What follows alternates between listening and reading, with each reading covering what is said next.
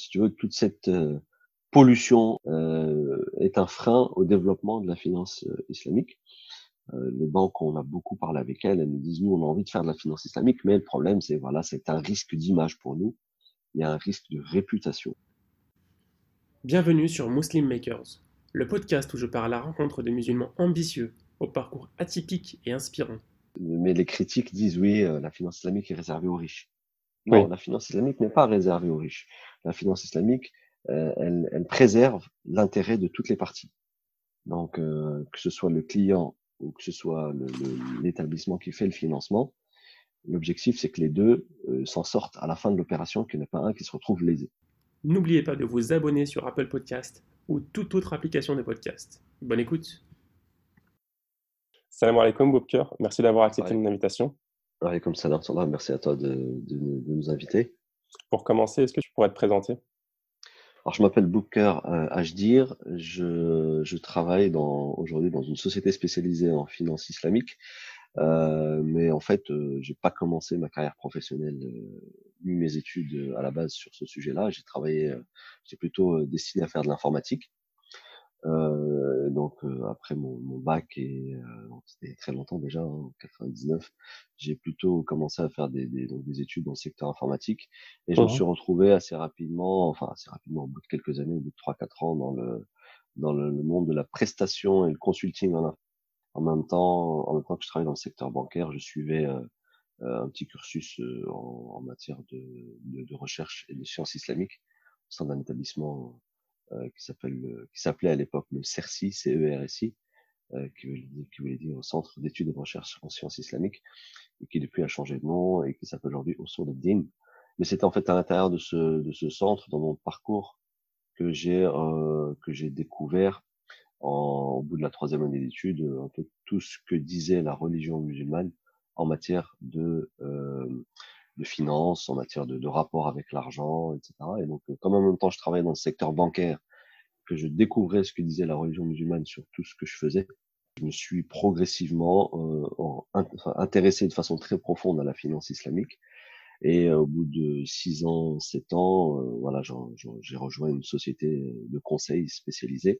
Mais entre temps, en fait, avec un certain nombre de, frères et de sœurs en, France, on, on s'était, euh, on se réunissait de façon régulière et puis on avait créé une association euh, au sein de laquelle euh, on, réfléchissait ensemble en fait à comment trouver des, des solutions alternatives aux produits bancaires classiques, euh, de sorte à ce que la communauté musulmane de France puisse avoir accès elle aussi à des produits financiers qui sont conformes à ses, à ses valeurs et à ses principes. Donc, on va dire que voilà, je me suis intéressé à la finance islamique euh, à travers d'abord les études, et puis ensuite, euh, de façon plus concrète, euh, d'abord dans un cadre associatif où on réfléchissait entre différents différents profils venant du secteur financier, du secteur immobilier, du secteur informatique, etc. Mmh et euh, après, de façon très professionnelle, euh, au sein du cabinet qui s'appelle IFAS, Islamic Finance Advisory and Assurance Services, que j'ai rejoint en, en, 2008. Tu avais quel âge à ce moment-là? Euh, J'avais quel âge à ce moment-là? Juste pour situer un petit peu. Je devais avoir, euh, bah aujourd'hui j'ai 42 ans et euh, j'étais à peu près voilà 10 ans plus tôt quoi, 31 ans précisément. Et euh, voilà donc en fait c'était une société euh, britannique à la base mmh qui voulait euh, en fait qu'on avait réussi à convaincre d'ouvrir un bureau à Paris et bureau que j'ai rejoint. Par le biais de votre association? Euh, par le biais de notre association et puis par le biais de, de, de nous-mêmes, c'est-à-dire en fait à l'époque on, on s'intéressait tellement à ce qui se faisait en Angleterre sur la finance islamique mmh qu'on est allé rencontrer des acteurs, des banques euh, et d'autres types d'acteurs, d'autres associations locales. Et c'est là qu'on a rencontré des, des, frères aussi qui partageaient un peu le, nos mêmes préoccupations, qui partageaient le, le même état d'esprit que nous et avec lesquels on a réussi à, à s'associer euh, de façon professionnelle pour euh, agir sur le secteur de la finance islamique, euh, à la fois dans le contexte associatif, parce que l'associatif, ça concernait un peu monsieur tout le monde et madame tout le monde. On faisait beaucoup de, de, de conférences, de séminaires, et disons que c'était une approche de, de, pédagogie pure. Et avec le, le cabinet, c'était une approche professionnelle, parce que là, on parlait avec les, avec les acteurs que sont les banques, les autorités et les, les différents opérateurs. Peut-être pour faire la, transition sur la présentation du cabinet IFAS. Donc c'est c'est un, un, cabinet qui est spécialisé dans le conseil, euh, la formation et l'audit. Alors audit particulier euh, de conformité à la Sharia. Et ces prestations, il les, les délivre euh, aux banques, sociétés d'assurance, aux autorités euh, financières, au gouvernement, aux États, euh, pour soit mettre en place des produits, soit mettre en place des réglementations. Donc ça passe par différents, différentes études de faisabilité, études réglementaires, euh, mise en œuvre de, de, de, de, tout ça. Les réglementations sont faites pour, euh, pour la pour l'Europe ou bien pour euh, des personnes issues du Moyen-Orient Alors en fait, le cabinet aujourd'hui, il est déployé sur, on est déployé sur dans cinq pays. Donc le, on est, on est au Royaume-Uni, on est en, en, France, on est à Bahreïn, on est au Maroc et on est au Pakistan. En fait, chacun des bureaux couvre une certaine zone géographique D'accord. Donc euh, voilà, j'ai été amené à travailler avec des banques centrales euh, du, du, Maroc, euh, d'Algérie, d'Afrique de l'Ouest en particulier, mmh et avec des ministères des finances aussi dans, dans ces pays-là. Et en France, on a un peu travaillé dans un cadre, alors c'était pas vraiment réglementaire, mais on a beaucoup travaillé sur la fiscalité pour permettre aux produits financiers qui existent en France depuis quelques années maintenant, les produits financiers islamiques, d'être compétitif sur le marché et qui soit pas plus cher pour des raisons exclusives de fiscalité. D'accord. Et du coup, en disant quels, sont, quels ont été les changements qui, qui ont été effectués en France grâce à votre action? Oui, oui, alhamdulillah, en France, on, on, peut dire que notre action, elle a été, euh, elle a été, euh, elle a eu un impact sur le marché français, euh, sur plusieurs aspects. Déjà, d'une part, au niveau du grand public, parce que c'était un sujet, la finance, qui était très, très peu euh, connu, très peu discuté, très peu débattu. Mmh euh, euh, même quand tu, tu, tu, vas dans les mosquées, dans les, dans, euh, pour ceux qui sont très assidus à la, à la prière du vendredi, euh, qui vivent en France, rares sont ceux qui vont te dire oui, on a déjà eu une, un, prêche du vendredi dans lequel on parle des règles islamiques du commerce, des règles islamiques du business. Mmh Donc c'est un sujet qui est très peu connu et qui d'ailleurs continue encore à susciter énormément de questions et, d'interrogation. Il y a aussi beaucoup d'idées reçues. Donc le premier impact sur le terrain, c'est d'abord euh, le travail de sensibilisation et d'information. Mmh. Euh, donc on faisait des, séminaires au départ, on avait à chaque fois 200, 300 personnes. Hein. Euh. C'est quand même intéressant. Et euh, en fait, dans le même temps, en 2009, 2010, 2011, il y avait aussi la grosse crise financière, les subprimes. Donc, il n'y a pas seulement la communauté musulmane qui s'intéressait à, à ce sujet, mais je dirais la communauté financière dans sa globalité euh, se cherchait euh, parce qu'elle s'est rendue compte que son modèle financier euh, avait atteint certaines limites. Mmh Et donc, euh, la crise financière a, a, a, aussi beaucoup aidé à ce que le, d'autres horizons non musulmanes, non musulmans s'intéressent à la finance islamique. Et, à leur tête, en France à l'époque, il y avait euh, Christine Lagarde, Madame Christine Lagarde, qui était ministre des Finances, qui elle aussi euh, s'intéressait à la finance islamique euh, parce qu'elle y voyait, en, elle voyait en elle un certain nombre de valeurs qui auraient pu éviter au monde capitaliste moderne de traverser la crise qu'il a traversée et qu'il traverse toujours. Donc, si tu veux, voilà, donc quand tu as une personnalité politique qui s'intéresse au sujet, forcément derrière tu as d'autres d'autres d'autres acteurs qui vont commencer à regarder. Et donc euh, l'impact après il y a eu aussi de, grandes conférences internationales organisées par des non-musulmans qui faisaient venir les grandes institutions les grandes personnalités du monde de la finance qui venaient débattre à Paris de la finance islamique donc voilà et puis parallèlement à cela il y a eu des universités françaises qui ont lancé des diplômes universitaires en mmh finance islamique à l'époque il y avait Strasbourg ensuite il y a eu Paris Dauphine et puis, tu as quelques autres écoles de commerce qui, euh, qui, qui, commençaient aussi à donner quelques heures de cours sur la finance islamique. D'accord. Donc, si tu veux, on a, on a, on a sorti la finance islamique des, des bouquins et mmh on, l'a expliqué aux gens dans, la, dans leur vie de, de, tous les jours. Et parallèlement, on travaillait, on, on faisait un petit travail au corps à certaines institutions financières et parmi lesquelles il y en a une qui, qui nous a fait confiance et qui nous a suivis. Et c'était la première banque euh, de détail, c'est-à-dire euh, quand on dit banque de détail, c'est la banque qui s'adresse à, à Monsieur Tout le Monde, hein, c'est la, mmh banque du, coin de la rue. Euh, c'était une banque euh, filiale d'un grand groupe marocain qui, qui, qui exerce euh, en France, mmh qui s'appelle la Chahabi Bank. Je, je, je, la nomme pour donner un peu de repère aux auditeurs, et qui a été la première à avoir lancé d'abord un compte courant halal, et euh, un an plus tard, elle a lancé le financement immobilier halal. Je, dis halal juste pour simplifier, euh, et compte courant halal juste pour simplifier, mais voilà, première banque française qui s'adresse à une clientèle française de toute origine, avoir lancé donc le premier compte courant halal mmh et euh, la première solution de financement immobilier euh, halal euh, destinée à un public assez large.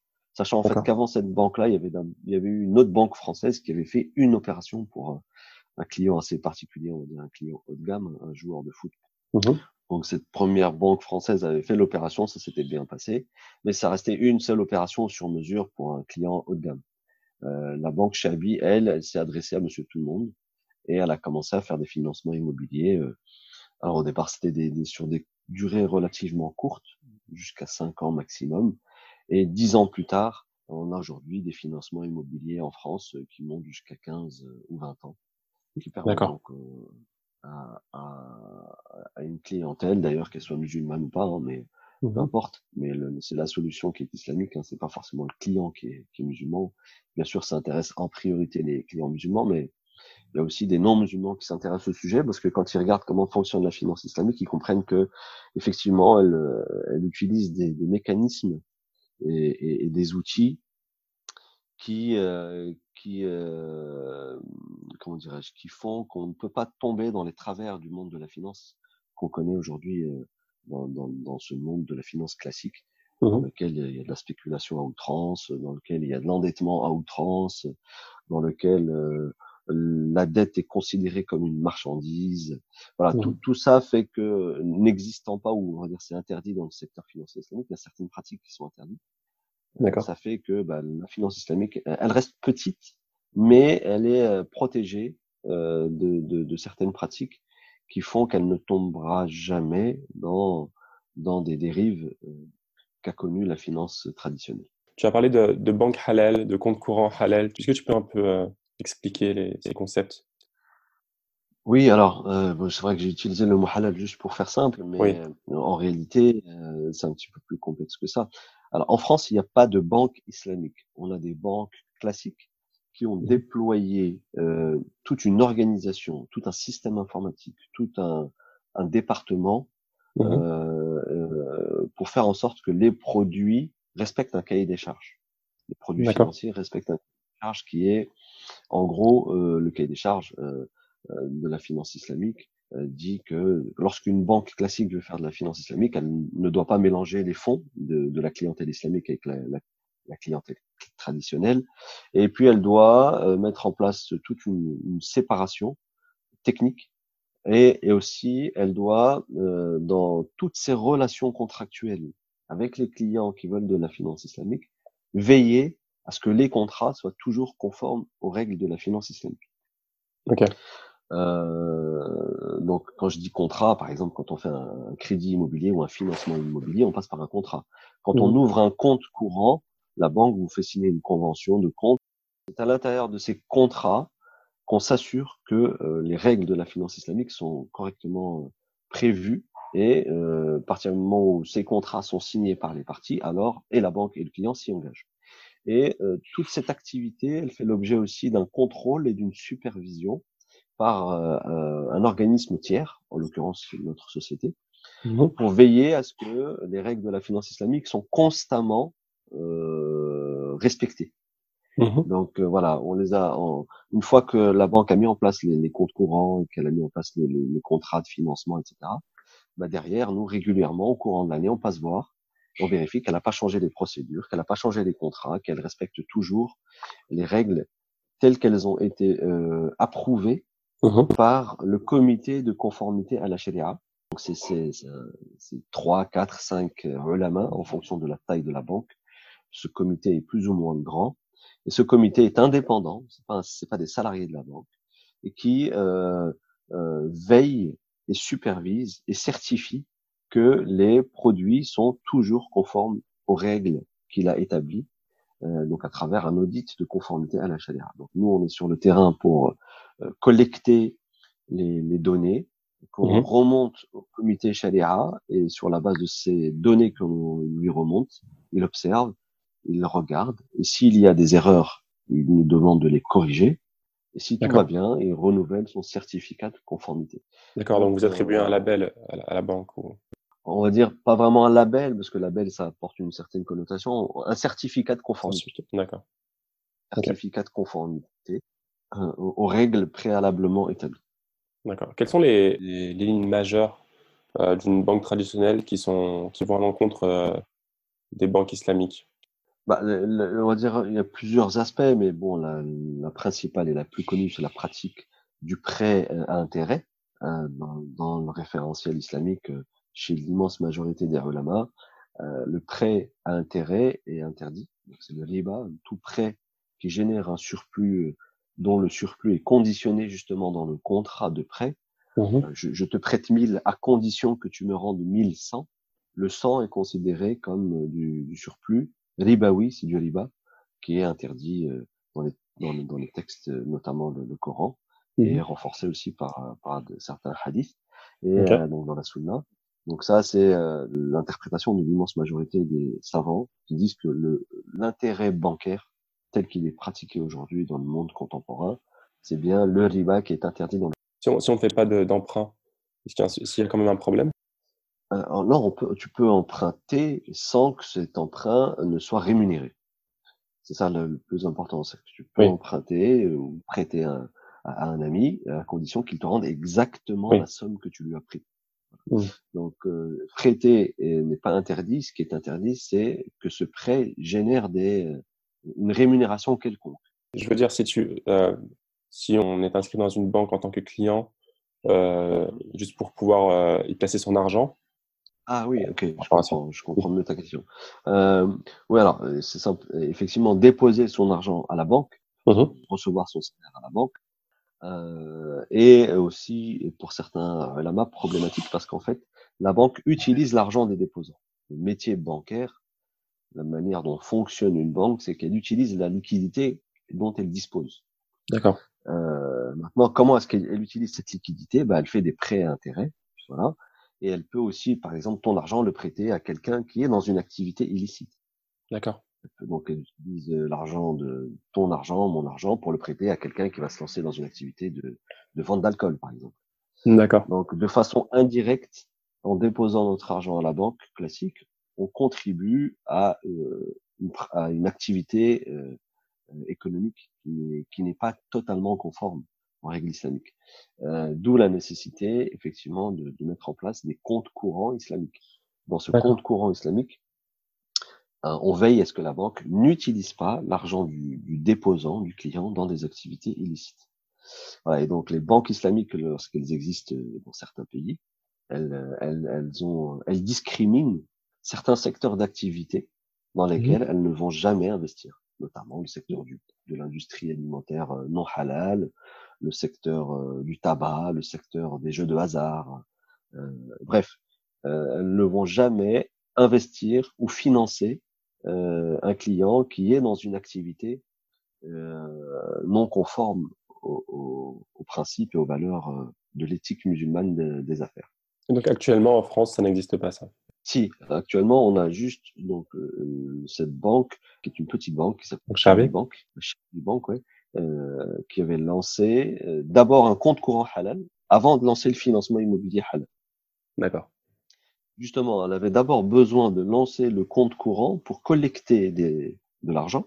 On Mhm. appelle ça des ressources dans le monde bancaire. Et ces ressources, quand elles sont collectées à travers les, donc les dépôts, à Mhm. travers les comptes de dépôt, les comptes courants, sont utilisés pour financer de, de l'immobilier de façon halal. Donc, si tu veux, c'est un, c'est un cercle vertueux. Je collecte et je transforme cette collecte dans des crédits halal, pour faire simple. hein. J'utilise le mot crédit ici pour, pour simplifier euh, l'explication, mais pas vraiment du crédit au sens prêt d'argent. Euh, c'est euh, une manière de financer sans prêter de l'argent. Donc n'importe qui aujourd'hui peut ouvrir un compte, c'est Banque Sharabi, et avoir un, compte courant halal. À partir du moment, bien sûr, où son activité est halal. Ils vont, vont pas ouvrir un compte à quelqu'un qui, qui travaille dans le, port ou qui travaille dans, dans l'alcool. Sur, sur, sur, sur, le, sur, sur leur activité de finance islamique, bien sûr. Ok. C'est quoi les, les freins qui, empêchent d'ouvrir une, une, banque islamique? Parce qu'a priori, on pourrait se dire n'importe qui pourrait ouvrir euh, une banque et juste permettre aux gens de mettre leur argent et d'avoir un compte courant où personne n'utilise leur argent. En France, toujours, toujours oui. pour parler du marché français. Oui. Alors, en fait, ouvrir une banque, c'est pas, c'est pas un exercice simple, qu'elle soit mmh islamique ou pas. Ouvrir une nouvelle banque, c'est voilà, c'est pas très très simple. Euh, encore plus compliqué lorsqu'on parle d'une banque euh, de détail, c'est-à-dire une banque qui s'adresse à Monsieur tout le monde. Ça nécessite beaucoup de capital, ça nécessite beaucoup d'investissement, et c'est un métier qui est réglementé. Donc ça nécessite aussi un certain nombre de compétences et de respecter euh, une réglementation qui est très stricte et, rigoureuse. Mmh ça c'est la première chose. Euh, ensuite, euh, le marché français, par rapport à la finance islamique, ça reste un marché quand même qui est relativement complexe. Parce qu'en apparence, il a l'air important. Il a l'air gros au regard, on va dire, de la population musulmane, 6, 7 millions, 8 millions, en fonction de, des différentes études. Euh, donc on pourrait penser que c'est un très très gros marché. Euh, c'est un potentiel gros marché avec toute sa complexité et sa diversité. Diversité de clientèle euh, euh qui vient de différentes origines euh, ethno-culturelles et euh, aussi le, le, tout le on va dire tout, tous les problèmes politico-médiatiques qui touchent à la mmh. religion, à la religion islamique qui viennent un peu interférer interférer et polluer euh, toute initiative dans le secteur financier quand cette initiative vient de gros institutionnels. D'accord. Dès l'instant qu'on parle de finances islamiques, euh, à part chez les plus avisés et à l'intérieur de la communauté musulmane, bah, tout ce qui touche à l'islam est, est, est, est, problématique d'un point de vue euh, politique et médiatique. Mmh. ça fait 15 ans qu'en France, chaque année, on a des débats sur l'islam, euh, le voile, etc. Donc, si tu veux, toute cette euh, pollution, euh, j'appelle ça comme ça, moi, pollution, sans y mettre les guillemets, est un frein au développement de la finance islamique. les banques, on a beaucoup parlé avec elles, elles nous disent, nous, on a envie de faire de la finance islamique, mais le problème, c'est, voilà, c'est un risque d'image pour nous. Il y a un risque de réputation. D'accord. donc, on ne peut pas se lancer comme ça sur ce marché-là. Ça, c'est, on va dire, euh, le premier frein euh, psychique. Après, tu as d'autres freins euh, un peu plus objectifs, euh, qui sont les suivants. C'est qu'en fait, même les banques françaises, en fait, elles connaissent la clientèle musulmane. Parce que les musulmans sont comme 99% des Français déjà bancarisés. Mmh Et en tant que clients de banque, ils ont un certain comportement. Et donc, dans cette communauté musulmane, tu as beaucoup de gens qui euh, utilisent les produits financiers traditionnels que ce soit mmh des produits d'épargne comme le livret A, euh, l'épargne logement euh, et le crédit, euh, crédit à la consommation, crédit immobilier, crédit automobile, basé sur l'intérêt. Mmh Donc, c'est pas parce qu'on est musulman que tout le monde respecte à la lettre l'interdiction de l'intérêt. Mmh et donc, quand tu te mets dans la tête d'une grande banque de France, une grande banque française, bah, euh, même si elle met de côté tous les débats d'image, de réputation, etc., elle va observer dans son portefeuille client qu'elle euh, elle a des Mohamed, Rachid, Fatima, euh, Laïla, euh, Mourad, qui sont ses mmh. clients. Ces clients-là n'ont jamais exprimé qu'ils voulaient un produit financier islamique. Première chose. Donc il n'y a jamais eu d'expression de besoin de leur de leur clientèle. D'accord. Deuxième chose, euh, ils consomment les produits classiques. Donc, ils n'expriment pas un besoin de produits financiers islamiques.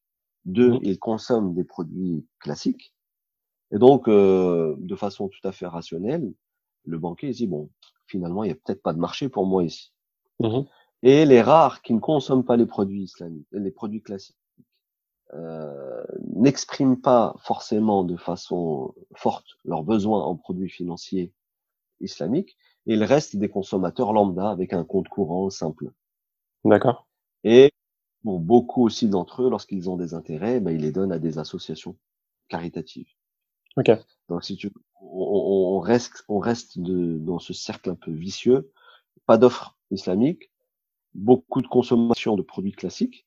Mmh Et du coup, les grands acteurs, ils disent, ouais, finalement, il y a peut-être pas de marché. Euh, allez, sur 10 clients, si j'en ai deux qui s'intéressent à la finance islamique, je vais pas investir pour eux.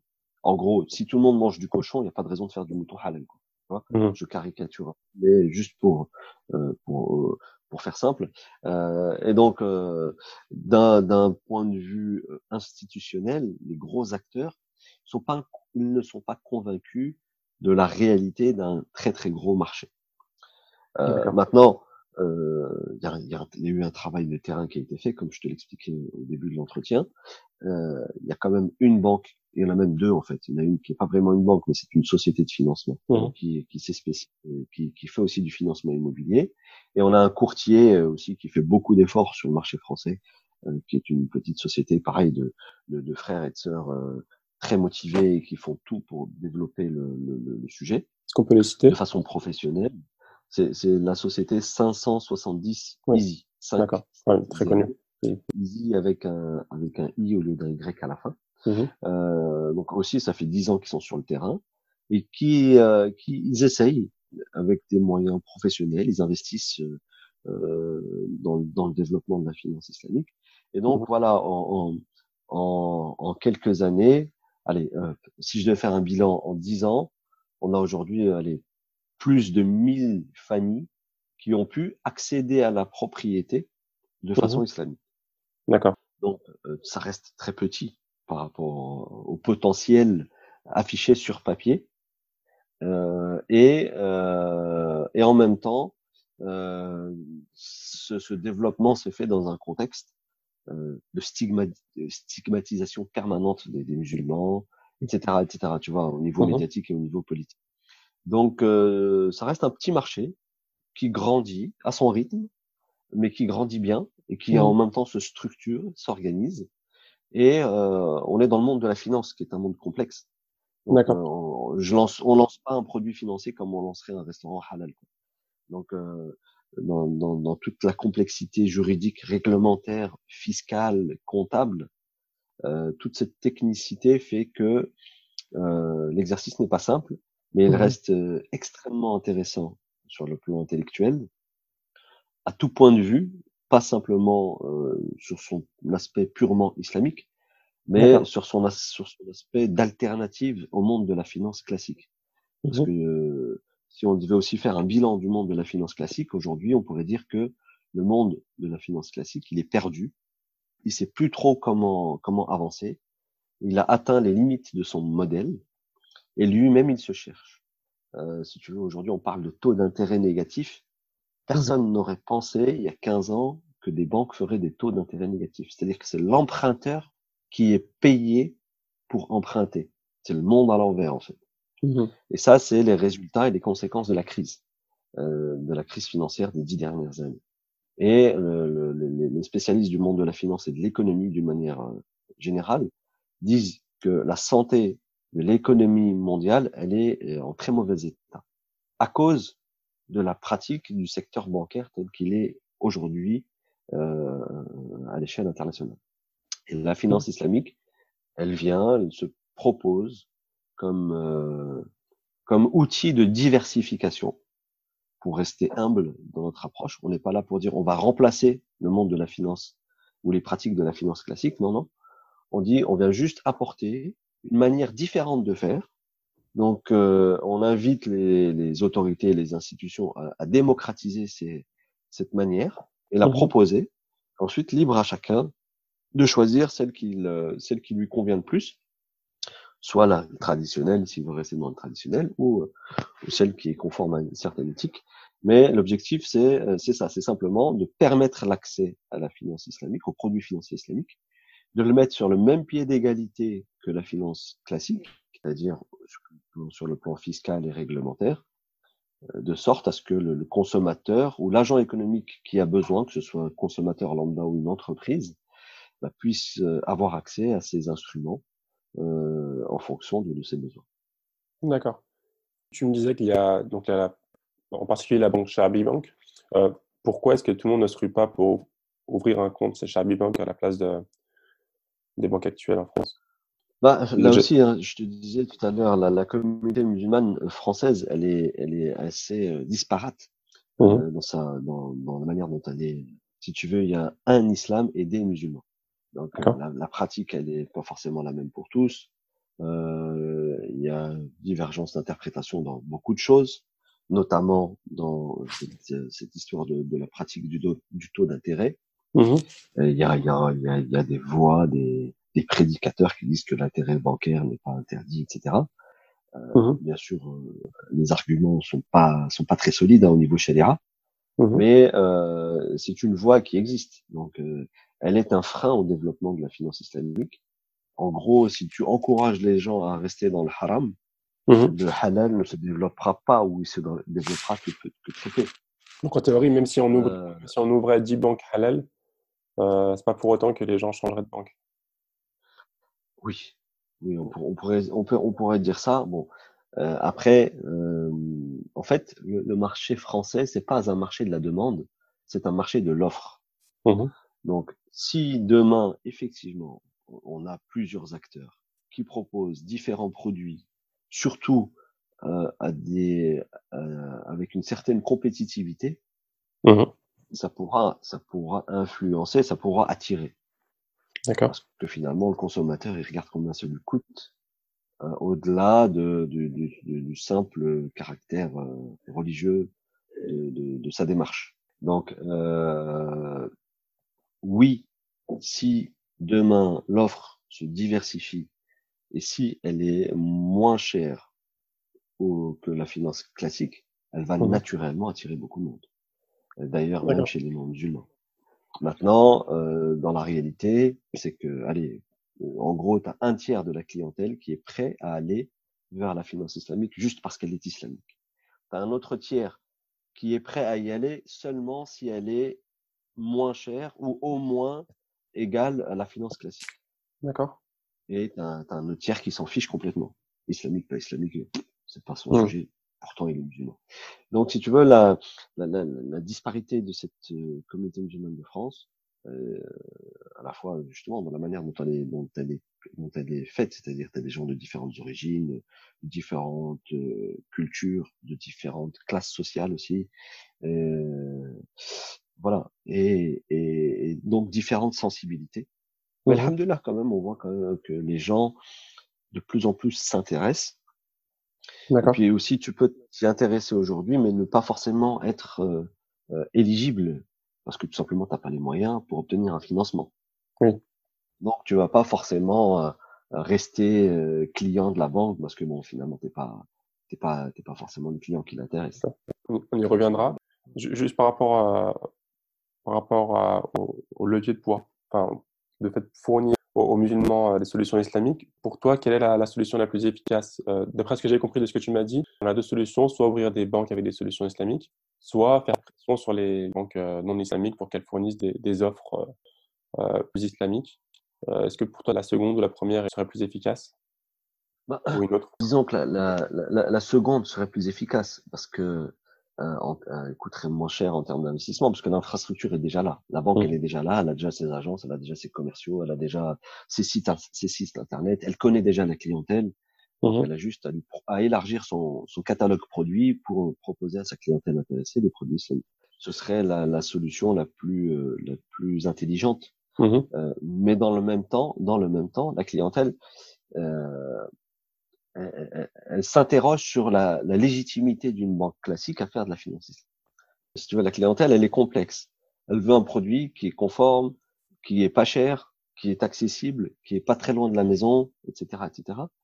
Euh, mais ça, ça coûte cher. Mettre en place une banque, comme je te disais tout à l'heure, c'est pas simple. Mmh minimum de temps de capital, euh, je sais pas, 5, 5 millions, 10 millions, 20 millions. Toi, c'est en fonction de la taille que tu veux. Mmh euh, c'est pas simple à trouver. Et, et, pour être en plus partout, si tu dois être partout, il y a la communauté musulmane aux quatre coins de la France, bah, ça veut dire que tu dois investir encore plus. Alors qu'aux quatre coins de la France, il y a déjà les autres banques. Oui. Mais euh, tu as des clients qui disent oui, mais euh, est-ce que c'est vraiment halal euh, Comment est-ce qu'une banque classique Est-ce que les fonds ne se mélangent pas? Si tu veux, le, le, manque de culture sur le sujet est aussi un mmh. frein au développement de la finance Est-ce que les solutions sont des solutions apportées dans d'autres pays en Europe? Alors, en fait, on n'a pas vraiment de, de, à part le Royaume-Uni, qui, qui, euh, qui est dans une démarche complètement différente. Mmh c'est la volonté de, des autorités de, de, de, faire de la finance islamique un secteur financier stratégique, comme d'autres. Et donc, ça fait 30 ans que les autorités euh, euh, ne ménagent pas leurs efforts pour que la finance islamique se développe. Ok. Tu vois? Donc, il y a des banques islamiques depuis des années. Euh, la première banque islamique de détail est, est, 100% européenne. Elle a été ouverte au Royaume-Uni en 2004. Quelles sont les banques au Royaume-Uni? euh, bah, Al Ryan Bank. Al Ryan, Al Ryan Bank, t'as Qatar Islamic Bank, Qatar International Islamic Bank, t'as Bank of London and Middle East. Mais bon, elles sont pas, ce sont pas toutes des banques de détail. Mmh. Tu as des banques d'investissement aussi, mais euh, tu avais euh, Lloyds, euh, Barclays, HSBC euh, aussi à l'époque, enfin, toutes les banques classiques qui, qui, depuis très longtemps, proposaient déjà une offre islamique à leur clientèle. Et que en Angleterre? Oui, oui, c'était que en Angleterre, mmh. dans, dans, en, en, avec la, la, particularité de la livre sterling, etc. Tu vois, tout était en monnaie mmh. locale dans la dans les juridictions locales. En fait, on peut pas avec une banque anglaise, euh, mmh sauf si elle demande ce qu'on appelle un passeport européen pour qu'elle puisse exercer dans un autre pays. Donc, il faut qu'elle obtienne de la part de son autorité de supervision mmh la permission d'aller exercer dans un autre pays. Mais le problème de l'investissement se pose aussi pour elle. C'est pas parce que son autorité lui dire OK, tu peux aller en France qu'elle va venir comme ça en claquant des doigts. Non, non, il faut qu'elle investisse. Elle a aussi des millions et des millions pour pouvoir être euh, être euh, compétitive et, et, satisfaire sa clientèle. Mmh. On a de plus en plus de nouvelles banques, euh, ce qu'on appelle les néobanques, euh, comme N26, euh, Revolut, tout ça. Est-ce qu'il n'y a pas des, des, des, solutions qui pourraient être fournies euh, en les copiant un petit peu? Alors oui, on pourrait penser qu'en répliquant une banque en, en légère entre guillemets, néobanque, banque en ligne, tout digital, etc., ça coûterait moins cher en, mmh en, investissement, c'est sûr. Maintenant, est-ce que la clientèle aurait confiance? Je suis moins convaincu. On est moins convaincu. Euh, L'histoire nous montre que, euh, euh, surtout sur ce sujet-là, qui est en rapport avec l'argent, on a besoin de voir le banquier, on a besoin de le toucher, on a besoin, tu vois, il y a cette dimension de confiance. La mmh relation avec la banque, c'est la confiance avant tout. Euh, donc, euh, euh, il n'y a pas, il a pas encore eu d'expérience qui est donnée aux banques islamiques. Il y a, y a eu des, des initiatives de, de, de petites sociétés qui proposaient des produits d'épargne, des produits de placement, mais qui n'étaient pas des produits bancaires, des produits d'assurance, qui se sont présentés, euh, si tu veux, commercialement comme des néobanques, etc. Mais ça, ça n'a pas marché. Si tu veux, pour faire simple, moi, à chaque fois que je vois une néobanque, je, je regarde, je clique sur le site internet, je vais dans la rubrique Qui sommes-nous? S'il n'y a mmh. pas la présentation des gens qui sont derrière, je, je, m'arrête là. Ouais. C'est rien de dire ouais, je fais un super produit halal, etc. Mais qui es-tu? Quelle est ta mmh. compétence? Qui t'a qui euh, montre-nous d'abord euh, tes muscles avant mmh. de nous montrer ce que tu, ce que tu fais. Et montre-nous qui es-tu avant de nous montrer ce que tu fais. Donne-nous euh, confiance en qui tu es mmh avant de vouloir euh, prendre notre argent. Oui. Simple, hein, je dis des choses comme ça, mais, mais voilà, une néobanque pourrait voir le jour demain, mais si elle est lancée par un acteur qui est déjà là depuis longtemps, que tout le monde connaît, là, il y aurait cette confiance. D'accord. Ok. Euh, je pense qu'on a fait un peu le tour au niveau des, banques. Euh, L'un des, problèmes majeurs euh, de la communauté musulmane, c'est l'accès à, la, propriété. Quels sont les différents euh, moyens pour un musulman aujourd'hui en France d'accéder à la propriété? Quel est l'apport initial euh, demandé? Quels sont les Tu m'as parlé de euh, comment ça s'appelle déjà? 70 570 570 oui. C'est pas une banque, mais c'est un intermédiaire qui va négocier avec les banques et qui va constituer le dossier, la demande de financement, etc., etc. Il va accompagner le client euh, jusqu'au bout de son projet. Les, conditions d'accès sont relativement euh, classiques, c'est-à-dire qu'il faut un minimum d'apport. Alors, je connais pas euh, dans le détail parce que moi, je, si tu veux, mais, comment dirais-je, l'offre commerciale, parce que là, on parle de l'offre commerciale finalement. Euh, mmh je, je m'intéresse pas trop parce que c'est pas le plus important pour moi. Mais les, euh, si tu veux, les conditions d'accès sont relativement classiques. Il faut un minimum d'apport. Mmh. il faut avoir identifié son bien, bien sûr. et puis, il faut avoir quand même une certaine capacité financière pour pouvoir honorer son engagement de payer pendant la durée sur laquelle on s'engage. Mmh Donc, je sais qu'au départ, lorsqu'on a commencé il y a longtemps, les conditions étaient relativement limitées, comment dirais-je, limitées à une certaine catégorie de clients relativement aisés. Parce mmh qu'au départ, il y, a, il y a 7 ans, 8 ans, la durée du, du financement était limitée à 5 ans. Euh, ensuite, ça a été élargi à 7 ans. Et ensuite, ça a été élargi à 10 ans. Et maintenant, il y a, il y a du 20 ans. Donc, quand, quand tu dis 5 ans, 10 ans, 20 ans, ça, ça augmente aussi le, la somme de l'emprunt qui est alloué euh, bah, Pas forcément la somme, mais ça augmente surtout le, le, l'éventail de clients éligibles. Au début, quand on te dit tu dois pouvoir payer en 5 ans, ça veut mmh dire deux choses. Soit tu es capable de payer une forte mensualité par mois, mmh soit dès le départ, tu avais un gros apport et donc euh, ton besoin de financement était limité, était petit. Donc au départ, c'est ça, il y avait des clients qui avaient 200 000 euros de côté. Mmh et donc quand ils achetaient une maison à 260 000, 270 000, bah, c'était voilà, ils peuvent, ils peuvent payer euh, en, en, en 5 ans cette, cette somme-là. Oui. Euh, mais sur 20 ans, du coup, euh, ça, ça, ça, permet à des gens qui ont des revenus un peu plus modestes euh, de, de, travailler sur un projet de 300 000, 400 000 euros, mmh avec des revenus relativement. Alors, je sais pas, moi, je veux dire 3 000, 4 000 euros par foyer, par exemple. Tu vois, oui. si, as, si un foyer, un couple a entre 3 000 et 5 000 euros de revenus mensuels, mmh euh, il, peut, il, peut, très facilement euh, accéder à la propriété. Oui. Ok? Alors, peut-être avec un peu moins aussi, c'est possible. Tout dépend en fait de la taille du projet, tout dépend de ce qu'il a économisé jusque-là, etc. D'accord. Donc, euh, euh, ces conditions d'accès ne sont pas euh, strictement les mêmes que dans la finance classique où on te prête euh, très facilement. Tu vois, euh, la, la, finance islamique aussi, justement, elle, elle, apporte cette couche de protection contre l'endettement à outrance. Oui. Donc, euh, ces conditions sont un petit peu plus exigeantes. Quand on y regarde de plus près, cette exigence permet quand même euh, de ne pas faire n'importe quoi, n'importe comment, avec n'importe qui. Donc, euh, mais les critiques disent oui, euh, la finance islamique est réservée aux riches. Non, oui. la finance islamique n'est pas réservée aux riches. La finance islamique, euh, elle, elle, préserve l'intérêt de toutes les parties. Donc, que ce soit le client ou que ce soit l'établissement qui fait le financement, L'objectif, c'est que les deux euh, s'en sortent à la fin de l'opération, qu'il n'y ait pas un qui se retrouve lésé.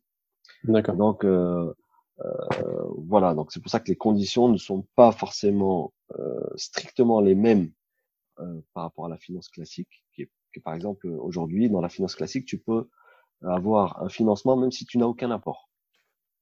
D'accord. On peut te prêter de l'argent même si tu n'as aucun apport dans la finance, oui. dans les banques classiques. Oui. La finance islamique, non, si tu n'as pas d'apport, on va pas te, on va pas te financer. En, en termes d'apport, on parle en pourcentage ou comment ça se passe? Oui, 20%, je crois que je crois 20%, 20 de la valeur du bien minimum. D'accord, donc sur 200 000 euros, 40 000 euros par exemple. Par exemple, voilà. Par exemple. Alors maintenant, plus, plus, plus le marché évolue, plus ces conditions s'assouplissent aussi. D'accord. Tu vois? Donc au départ, c'était il fallait minimum 30%. Euh, maintenant, on parle de 20% peut-être que dans, dans quelques temps, ça va descendre aussi. Tu vois?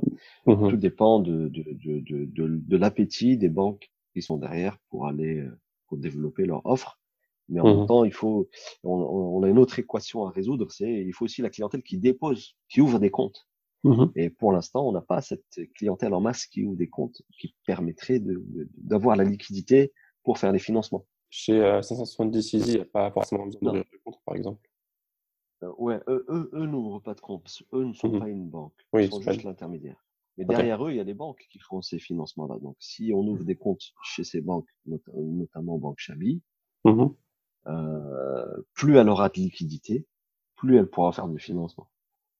D'accord. C'est quoi les limitations en termes de, de nombre de, de, clients potentiels possibles pour euh, Banque Chabi ou bien ça, ça, ça, ça se calcule pas en nombre de clients si tu veux, il y a les banques doivent respecter un certain nombre de, de critères et un certain nombre de et ce qu'on appelle un dispositif prudentiel. Donc bon, je vais pas rentrer dans la technique parce que ça va juste perdre tes, tes auditeurs. Mais en gros, un établissement ne peut pas prêter autant d'argent qu'il veut si lui-même il n'a pas collecté ses ressources. D'accord. Que si lui-même il n'a pas les, dépôts nécessaires. Tu vois D'accord. Donc c'est voilà, si tu veux le, modèle bancaire, voilà, quand tu as un, tu peux pas prêter 100. Hein, mmh. C'est ce qu'on appelle le dispositif prudentiel. Donc il faut que la banque, elle collecte, il faut qu'elle ait des ressources. Donc beaucoup de comptes clients, des comptes courants islamiques sur mmh. lesquels les gens reçoivent leur salaire, sur lesquels les gens mettent leurs économies, etc., etc. Tu vois. Et plus ils en auront, plus ils pourront faire des financements. Tu vois. Problème qui ne se pose pas à l'échelle des grandes banques. Tu vois. Mmh. Mais euh, les banques dont on parle pour l'instant sont des petites banques. Ce sont des tout petits établissements qui font finalement proportionnellement à leur taille. D'accord. Donc, comment ça se passe en, techniquement? Si quelqu'un veut, acheter un bien, euh, il rentre dans une sorte de liste d'attente? Pas, pas, pas forcément, pas forcément. S'il si, veut acheter un bien et qu'il a une capacité financière et qu'il est euh, qu'il répond et qu'il donne satisfaction sur le plan financier à la banque, la mmh banque va le financer. La banque va le financer. Tu vois? Donc, euh, sauf qu'en fait, dans la réalité, tout le monde n'est pas n'est pas finançable. Tout le mmh monde n'a pas forcément un apport. Donc il faut, voilà, on peut te dire, bon, bah, si vous n'êtes pas prêt, revenez, revenez plus tard. Ou restez client chez nous et quand vous serez prêt, on, on, passera à ce, ce projet d'acquisition. Mais, ce que je veux dire, c'est que pour, pour un accès à la propriété au prix moyen, disons 200 000 euros, n'importe qui maintenant qui a un apport de, de moins 40, 50 000 euros peut aujourd'hui assez, assez facilement pouvoir. Euh, Sous réserve qu'il justifie d'une stabilité de revenus, euh, d'une stabilité euh, professionnelle, tu vois tu, tu, tu, vois, tu dois quand même montrer tes, tes, tes, fiches d'impôts sur les années passées. Mmh tu dois démontrer que tu travailles, que tu as un emploi stable, euh, etc., etc. C'est pas parce que tu as 40 000 euros maintenant que dans six mois, tu pourras mmh. payer une échéance de 1000 ou 1500 euros. D'accord. Bien sûr, ça, ça, ça, suffit pas d'avoir l'apport. L'analyse euh, de solvabilité d'un client, elle euh, ne se limite pas à l'apport qu'il a au départ. Ok on regarde vraiment le tout, quoi. La stabilité de ses revenus, sa composition familiale. Euh, si on fait, on fait, des simulations et, mmh. si on dit bon bah voilà, il, va, son échéance ça va être 1000 euros par mois. Mmh on va regarder bah, combien il a d'enfants, quelles sont ses autres charges euh, dans sa vie. Et s'il lui reste 50 euros pour vivre, bah on va pas le financer, tu vois. Oui, ce qui est normal. Voilà, même s'il a 40 000 euros d'apport. D'accord tu vois. Donc c'est un tout en fait, c'est pas juste ces économies de départ. C'est quoi la tendance en France? Est-ce qu'il y a une forte croissance en termes d'accès à la propriété de manière halal? Bien sûr, la, la, demande est de plus en plus grande, de plus en plus importante. Mmh. Euh, le, le, fait que plus de 1000 familles ont pu le faire, mmh. euh, bah ça, ça, ça, ça, ça démontre que euh, c'est faisable et que voilà, beaucoup ont réalisé leurs rêves. Mmh euh, maintenant, euh, ça reste toujours un petit peu plus coûteux. Il y a encore beaucoup de gens qui, qui, qui n'y vont pas parce qu'ils estiment que c'est trop cher euh, comparé à un taux, un taux d'intérêt. Est-ce qu'on peut donner un exemple? Bah oui, aujourd'hui, euh, je te disais tout à l'heure, les, sur, dans la finance traditionnelle, euh, les, les banques, entre elles, elles se prêtent à, à, à taux négatif. Oui. Donc ça, ça se traduit sur le marché entre la banque et son client final avec des taux d'intérêt qui sont très très bas, qui sont en dessous, en dessous de 1%. Alors qu'en finance islamique, si je devais comparer, euh, je, je, serais à un taux de 2, minimum de 2, 2, 2,5%. D'accord. Donc tu vois, ça c'est c'est déjà sur le plan de la compétitivité un problème.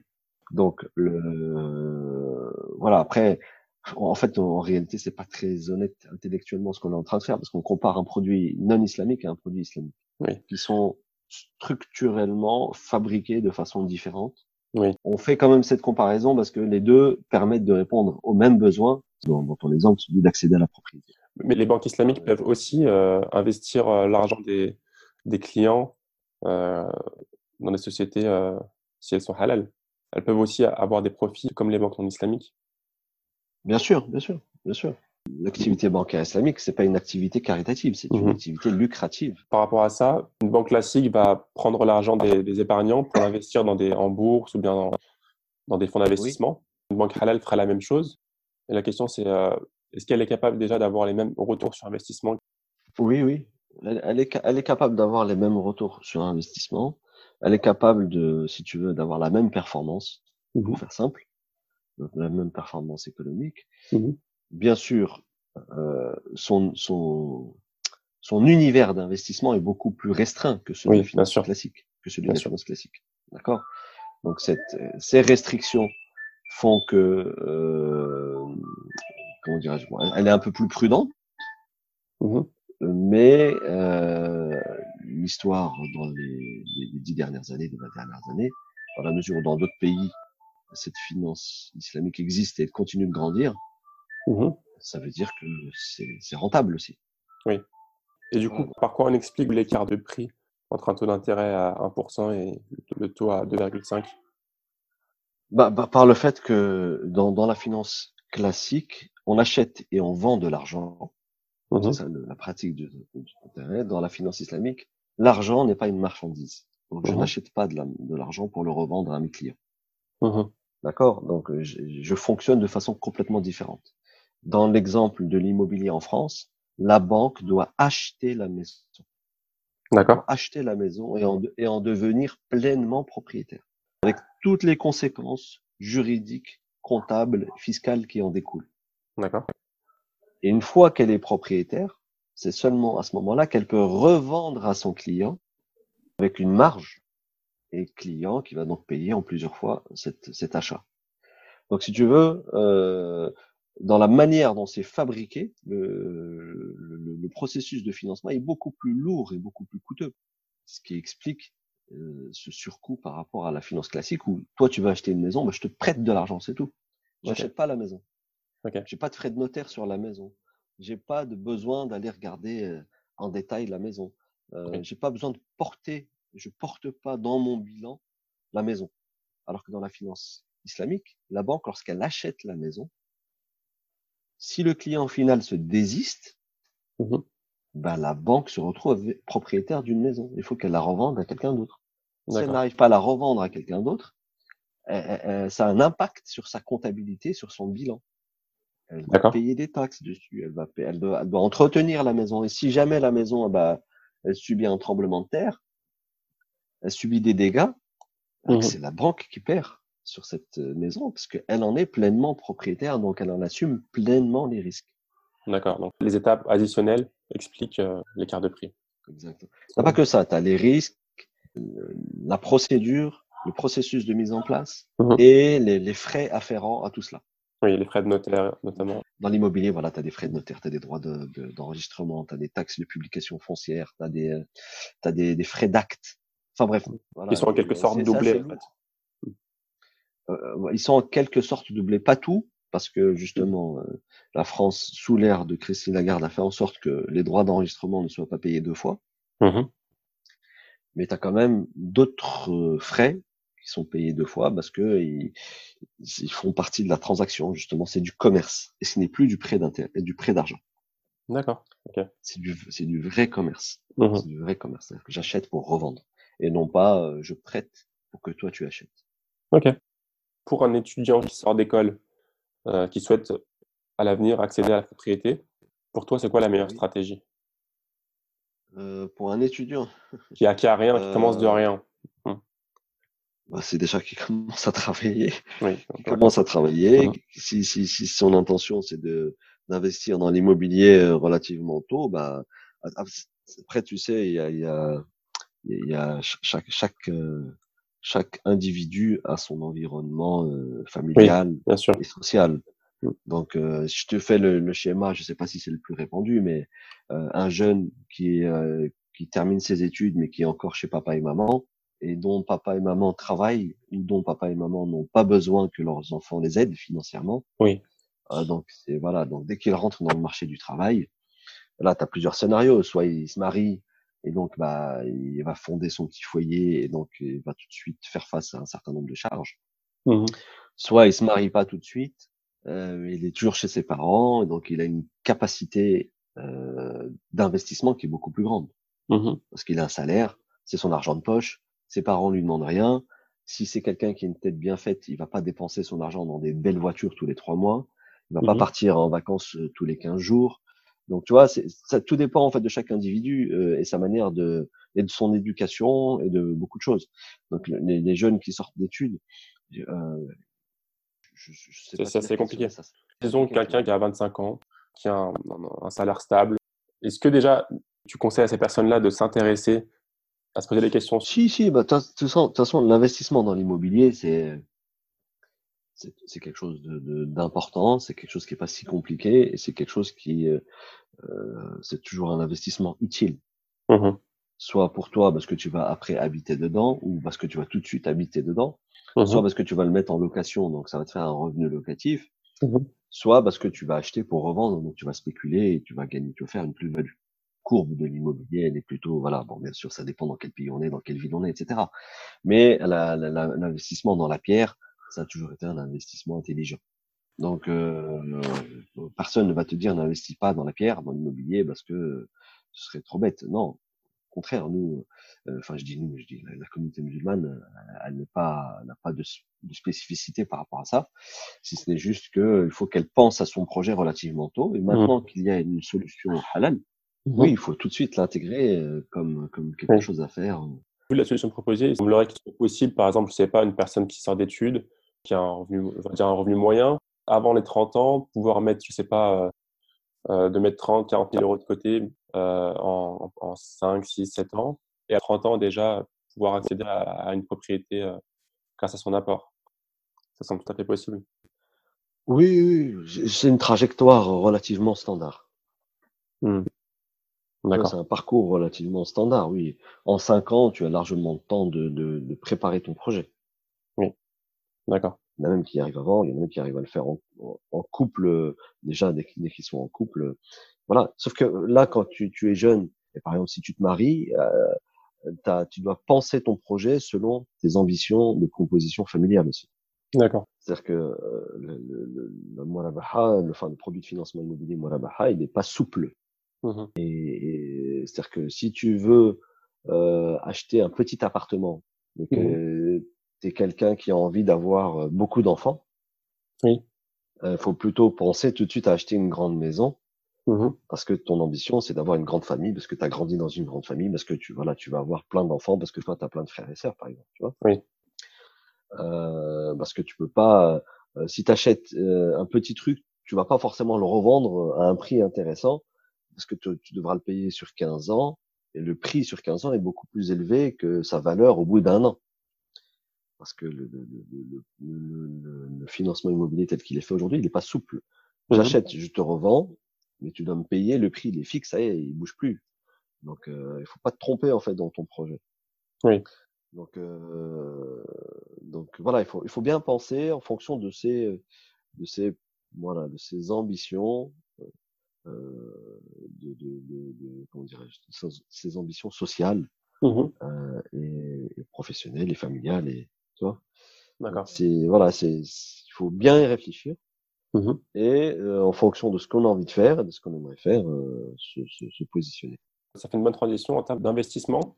Donc, on a plusieurs solutions. La, une des solutions, c'est l'investissement immobilier. Quels sont les, les différents moyens, euh, les, les, différentes stratégies d'investissement possibles pour un musulman aujourd'hui en France? Alors, euh, on reste toujours dans le, le, je dirais l'investisseur lambda, monsieur tout le monde, qui n'est pas mmh forcément spécialiste.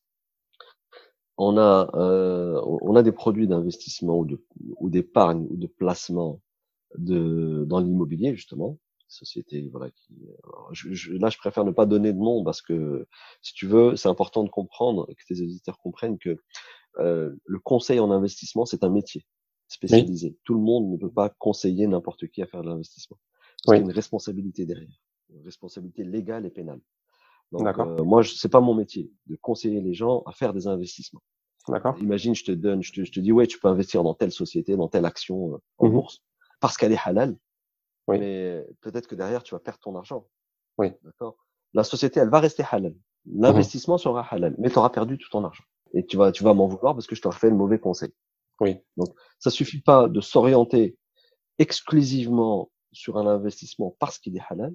Il faut également regarder tous les risques qui en découlent. Aujourd'hui, sur le marché, sur le marché, il y a des produits d'investissement pas très risqués qui sont dans l'immobilier, okay, mmh Et il y a des produits d'investissement ou de placement qui sont un peu plus risqués, qui sont dans les, dans les actions, dans les actions en bourse. Donc euh, ça existe. Il existe des fonds d'investissement, il existe des produits de placement dans l'immobilier et des fonds d'investissement dans les marchés boursiers. Bien mmh sûr, ces fonds d'investissement respectent la charia, ils sont audités et d'un point de vue charia, etc. Donc ils sont halal, pas, pas de souci sur la halalité du produit. En France, il y en a des disponibles. Il y en a des disponibles. Je donnerai pas de nom parce que c'est pas mon rôle, mmh euh, c'est pas mon métier, mais ça existe. Ce qui est important de retenir, c'est que c'est pas parce qu'un produit est halal qu'il est rentable. D'accord. Parce qu'il y a un principe en finance islamique qui dit la chose suivante. Si tu veux gagner de l'argent, tu dois accepter un risque. Oui. OK? Pas de risque, pas de risque, pour faire ça, mmh entre guillemets. Euh, mais ça veut dire quoi Accepter un risque? Ça veut dire que la personne ou l'institution qui te propose le placement, elle va pas te garantir à l'avance que ton mmh capital, tu vas pas le perdre. Elle ne peut pas te garantir à l'avance que tu vas gagner de l'argent. Mais elle peut te garantir qu'il est halal. Parce que le sharia abord fait son travail, il vérifie. Mmh Donc c'est pour ça que je disais, ça, c'est, ça, il, faut être, il faut être bien accompagné pour mmh choisir les bons investissements en fonction de leur qualité économique, en plus de leur qualité chariatique. D'accord. Euh, donc là, on a parlé d'immobilier qui est assez euh, sécurisé, l'investissement euh, dans des actions qui est plus risqué. Est-ce qu'il y a d'autres possibilités d'investissement? Euh, non, après, bien sûr, oui, il y a, il y a, un tas d'autres possibilités d'investissement. Si, là, encore une fois, tout dépend de, de, ta capacité, de ton aversion au risque, de, de, ton intérêt. Mais en réalité, si tu as, si as 40 000 euros de côté, par exemple, ou 50 000 euros de côté, tu peux très bien investir dans, oui, sur les actions, oui, euh, dans l'immobilier, mais tu peux aussi investir dans, dans, dans, dans, dans le projet de ton cousin euh, qui a une super idée, mais qui n'a pas d'argent. Oui. Donc une start-up. Start-up ou pas, peu importe. Où il, est, il, est, il, est, il a peut-être, euh, il existe peut-être depuis 10 ans. Maintenant, il a besoin de fonds pour se mmh développer. Tu vois Donc c'est ça aussi l'investissement. Il faut avoir mmh. une culture de l'investissement pour savoir où je peux mettre mon argent. Et pour savoir où je peux mettre mon argent, je dois être capable d'analyser le, le, le, le, le profil économique de mon investissement. Donc euh, voilà, il faut juste avoir une culture de l'investissement. Et c'est ça qui manque au sein de la communauté musulmane de France. Mmh euh, euh, on va peut-être aussi, pour, pour conclure aussi, sur l'entrepreneur le, qui a besoin d'argent, mmh pour faire le lien et la transition avec l'entrepreneur mmh. musulman qui cherche à se financer de façon islamique, eh bien cet entrepreneur, il faut l'inviter non pas à chercher des prêteurs, mais à chercher des investisseurs cet entrepreneur doit être capable de construire un projet et de le présenter avec sa rentabilité, mmh avec sa solidité financière. Et au lieu d'aller chercher des prêteurs, au lieu d'aller à la banque, au lieu d'aller mmh. chez, sa famille pour lui demander de prêter de l'argent, mmh il faut qu'il aille chercher des investisseurs, des gens qui sont prêts à, euh, qui croient en lui, qui croient en son projet et qui sont prêts à euh, investir sur lui et à prendre les risques avec lui et à réussir avec lui ou, ou à supporter euh, les pertes en cas d'échec. Bien sûr, ça ne veut pas dire euh, qu'on n'a pas le droit de gérer le risque de perte. Ça ne mmh veut pas dire qu'on qu'on doit investir de façon aveugle. Ça ne mmh veut pas dire qu'on euh, on doit investir sans faire confiance. Au contraire, il faut réunir euh, qualité économique, qualité de projet, confiance et ah. euh, maturité. Maturité, c'est ça, je pense qu'il manque. C'est un peu de maturité dans l'investissement. Mmh et, euh, et, construire cet écosystème euh, qui permettrait justement de développer, euh, qui permettrait d'aller vers un certain développement économique. C'est très à la mode de créer sa propre start-up en ce moment. Et du coup, voilà, pour financer sa start-up, on a plusieurs moyens. Parfois, on a besoin de, beaucoup d'investissements pour pouvoir grandir. Il y a beaucoup de moyens qui existent, notamment mmh les, les, des investisseurs, des, des, business angels, des VC. Donc, c'est des termes assez complexes, mais en gros, c'est des gens qui investissent dans ta startup. Il y a aussi le financement participatif, euh, comme Ulule, Kickstarter et compagnie. Euh, est-ce que tous ces, euh, tous ces moyens sont, sont acceptés, sont OK? Dans le principe, le crowdfunding, investissement en action, le business angel, c'est le capital risque, capital investissement. Tout ça, ce sont des, des, des repos sur des principes de l'investissement islamique. Mmh donc, c'est à des gens qui ne te prêtent pas d'argent, mais qui, euh, qui investissent. Ça, ça rejoint exactement ce que je te disais juste avant, qui investissent dans ton projet, dans ta startup. Oui, bien sûr. Mais Ils vont, investir dans ta startup. Voilà. Mais ils vont, ils vont pas prendre un risque aveugle. Ils vont investir dans ta startup parce que tu leur as présenté un beau business plan, tu leur mmh as démontré ta capacité à mener à bien cette société pour laquelle mmh tu veux lever des fonds. Est-ce qu'on peut prendre lever des fonds, notamment avec des, sociétés qu'on a décrites plus précédemment, euh, qu'on utiliserait pour accéder à la propriété? Pas aujourd'hui. Non. Ces sociétés spécialisées, pour l'instant, elles, se, euh, elles sont focalisées sur l'immobilier. D'accord. Ok. Est-ce qu'on doit faire attention à où les, les investisseurs investissent? Est-ce que ça, ça impacte si on doit accepter leur investissement ou non?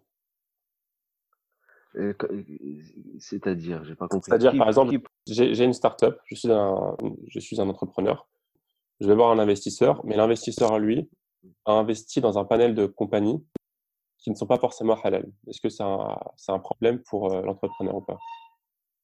Non, c'est tout ce qui n'est pas halal n'est que le problème de celui qui le fait. D'accord. En gros, sinon, sinon, tu sinon, tu pourras pas faire du commerce avec un monde musulman. Sinon, tu pourrais plus acheter une baguette de pain chez, euh, chez un boulanger qui vend aussi du porc à côté. Mmh D'accord. Tu vois? Toi, ce qui t'intéresse, c'est ce que tu achètes, c'est ce que tu mets en place, c'est ce que tu consommes.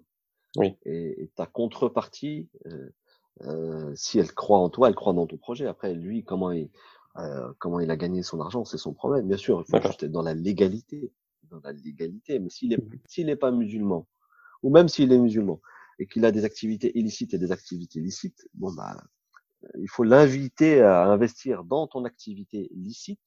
Mmh et, et Inch'Allah, peut-être que ton, ton, ton activité à toi, elle est licite, elle sera tellement performante et économiquement intéressante pour lui que peut-être qu'il va délaisser l'activité illicite. D'accord. Tu vois, il faut avoir une approche plutôt euh, euh, euh, comment dirais-je, constructive et non pas restrictive. Déjà que c'est, les investisseurs sont très limités, alors si en plus on commence à, à les filtrer, c'est clair. Ah donc je ne fais plus rien, tu vois. Voilà, voilà. Est-ce que tu, il est possible de, de, se former? Est-ce qu'il y a un, comment dire, une science minimale à, à connaître? Et où oui, alors ça, ça, ça, je peux le faire très facilement parce que nous, nous-mêmes, on fait beaucoup de formations. Moi-même, je fais beaucoup de formations et, et aujourd'hui, euh, on a tellement de demandes qu'on a même mis en place une formation en ligne qui est accessible euh, à, à, toute personne qui s'intéresse au sujet. Alors ça, c'est très simple. Il faut aller sur formation au singulier, mmh formation.ifas, i f a a s.com. Formation. Je mettrai ça en description. Voilà, il y a tout un catalogue de formations sur le, la banque, l'assurance, les marchés de capitaux, euh, euh, le droit des affaires musulmans, euh, la philosophie, enfin bref, il y a toute une toute une approche pédagogique qui part des, des, des principes fondateurs, D'accord. Qui part du, du référentiel de l'agent économique musulman, qui va jusqu'à la jusqu'à la technique, comment on met en place les produits, comment on gère les risques, comment les banques fonctionnent, comment les sociétés d'assurance fonctionnent. Je pense qu'on a fait un peu le tour. Je sais que tu es pressé, donc c'est terminé assez vite. Euh, si, si quelqu'un veut te suivre, euh, a une question à te poser, comment peut-on euh, te contacter ou te suivre euh, bah, à, travers le site formation.ifas.com. D'accord, bah, très. Il y a moi toute, toute, notre équipe qui répond à, Mmh. à ces questions. On, répond pas à comment je fais pour acheter ma maison. Mmh c'est pas c'est pas trop notre notre euh, activité. Ça c'est plutôt la, société Easy 170 ou euh, ou Chavi Bank. Si, enfin, moi je moi je enfin nous on ne s'adresse pas au client final. D'accord. Donc euh, voilà, il faut pas nous demander euh, quelles sont les conditions, les critères mmh. minimums. Euh, est-ce que j'ai un apport de 20 000 euros, ça marche pas ça, Je sais pas y répondre en fait. C'est pas D'accord. métier. C'est ça, c'est le côté purement commercial de. Mais comment faire carrière, comment acquérir des compétences ou ou si tu as des, entrepreneurs qui t'écoutent, qui veulent mettre en place. Et moi, je les encourage beaucoup à entreprendre dans le secteur de la finance islamique, mmh qui veulent se former, qui veulent être accompagnés pour la mise en place de leurs solutions. Là, mmh bien sûr, ils peuvent nous contacter. Ok. Euh, voilà, contact ifas.com. Ok, très bien. J'ai une question que je pose à tous mes invités. Euh, est-ce que tu as un livre à conseiller ou un podcast ou bien euh, n'importe quel type de contenu? Donc là, on, est, on, parle de finance islamique, donc ça serait bien. oui, il y, a quelques livres. Alors, il n'y a pas beaucoup de littérature en français, malheureusement. Il y a quelques mmh. livres qui ont été écrits. En plus, le paradoxe, c'est par des non-musulmans. Mmh bon, qui, qui, sont, qui sont faciles à lire et bien écrit. Tu as le livre qui s'appelle Finance islamique, une finance éthique. D'accord. Je crois, euh, de Monsieur Guéranger, François. Guéranger. D'accord. Édition euh, Duno, je crois. Ok. Voilà, c'est euh, le titre, c'est ça, c'est la finance islamique, une finance éthique. Ou Mhm. euh, voilà, en tout cas, il y a, y a, y a- y a finance islamique et finance éthique dans le titre. Je sais pas dans quel sens c'est écrit. Je le retrouverai, t'inquiète pas. Voilà. Ou sinon, tu as un autre bouquin qui a été écrit par Geneviève Cossé et qui est euh, la finance islamique. Voilà. Euh, la finance islamique, euh, la couverture elle est jaune. D'accord, Voilà, ça a été écrit par en fait ces deux personnes-là on- enseignent aussi le, beaucoup de choses, dont la finance islamique. Ils l'ont écrit. euh, ils sont intéressants parce qu'ils ont été écrits par des non-musulmans, D'accord. donc ils se sont posés pas mal de questions très intéressantes et ils ont apporté les réponses et, et je trouve qu'ils sont plutôt bien. Du bon travail. Sinon, euh, un, un autre un autre livre de référence qui a été l'un des premiers livres que j'ai lu, enfin deux livres que j'ai lus en français il y a très longtemps quand j'ai commencé, et là Mhm. qui sont écrits par des, des musulmans. T'as euh, euh, Finance et Islam d'une sœur qui s'appelle Iman Karish, Karish Ok. avec un K. C'est une Belge qui est- elle a écrit en français.